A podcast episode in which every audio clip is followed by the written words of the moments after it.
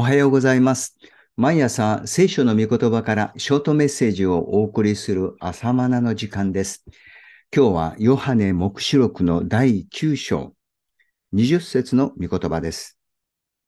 これらの災害で殺されずに残った人々は自分の手で作ったものについて悔い改めようともせず、また悪霊の類や金、銀、銅、石、木で作られて見ることも聞くことも歩くこともできない偶像を礼拝してやめようともしなかった。誠の神は愛なるお方であると同時に義なるお方でもあります。愛と義は互いに相反するもののように思われますが、その両者を矛盾なく両立なさっているのが主なる神です。神は最後の最後まで人間が悔い改めて救いを受けることを願っておられます。これは神の愛のご性質です。しかし、いつまでも時を延ばして罪を放置なさるのでもありません。必ず罪を裁かれます。これは神の義なるご性質です。目視録の出来事は、この神の愛と義の緊張関係の中で受け止めるべき事柄です。引き続き、ラッパの予言を見ていくわけですが、第5のラッパから裁きの厳しさが格段と増します。だから、第5のラッパの裁きをわざわざ第1の災いと言い直しているのです。9章12節それに続いて、第6のラッパの裁きを第2の災いと呼び、続いて第7のラッパの裁き以降のことを第3の災いと呼んでいます。それだけ今までの観難とはレベルの違う厳しい裁きを表しています。では順を追ってラッパを見ていきます。第5のラッパが吹き鳴らされると、一つの星が天から地に落ちてくるのを見た。この星に底知れぬところの穴を開く鍵が与えられたと記されています。9章1節この星は文字通りの天空の星々のことを意味することもあれば、見つかい、すなわち天使を意味する場合もあります。9章1節の星は後者の見つかいと解釈すべきでしょう。では、神の見怒りを世に表すための天使なのでしょうか？それとも堕落した天使である悪魔のことなのでしょうか？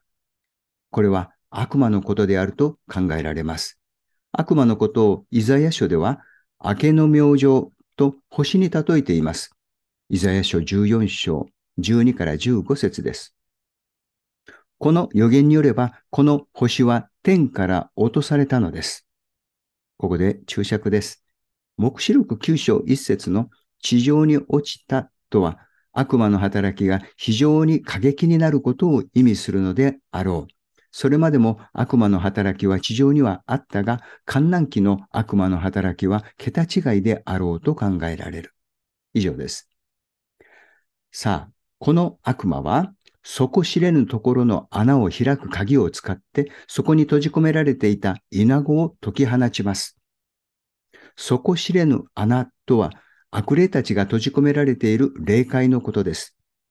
イエスによって追い出された悪霊たちは、この底知れぬ穴に入れないでくれと懇願しています。これはルカ福音書8章31節です。つまり、ここに入れられてしまうと活動できないからです。しかし、閉じ込められていた悪霊たちも、観覧期には解放されて、最後の大あがきを働くのです。その結果、イナゴが地上に出てきたが、地のサソリが持っているような力が彼らに与えられた九章三節とあるように、イナゴは悪霊たちであり、彼らにはサソリのような力が与えられています。それがどんな力なのかはわかりません。イナゴである悪霊たちの標的は、額に神の印、印のことですね。額に神の印のない者たちに向けられます。9章4節殺すのが目的ではなく5ヶ月の間苦しめることにあります。人思いに死んでしまった方が楽だと思うのですが、死が逃げてゆくのです。6節一瞬にして死んだら悔い改めの機会がありません。悪霊によって苦しみがもたらされるのですが、神はそれを悔い改めの機会に用いられるのです。ここにも神の厳しい義の中に愛が示されています。続いて、第6のラッパが吹き鳴らされると、大ユーフラテ川のほとりにつながれている4人の見つかいを解いてやれという声が響きます。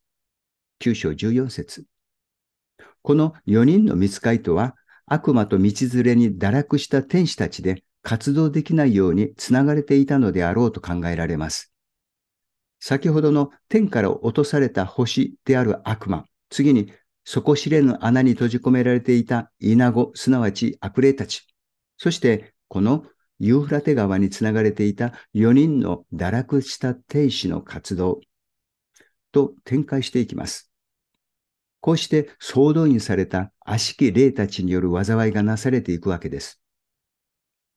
9章15から16節に記されている人類の3分の1を滅ぼすためにやってくる2億からなる騎兵とは、文字通り2億の軍人の数なのか、あるいは多数の霊的存在なのか、解釈は分かれます。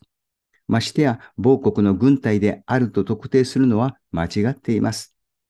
先ほどの文脈からすれば、2億の悪霊たちと理解して良いのではないかと思われます。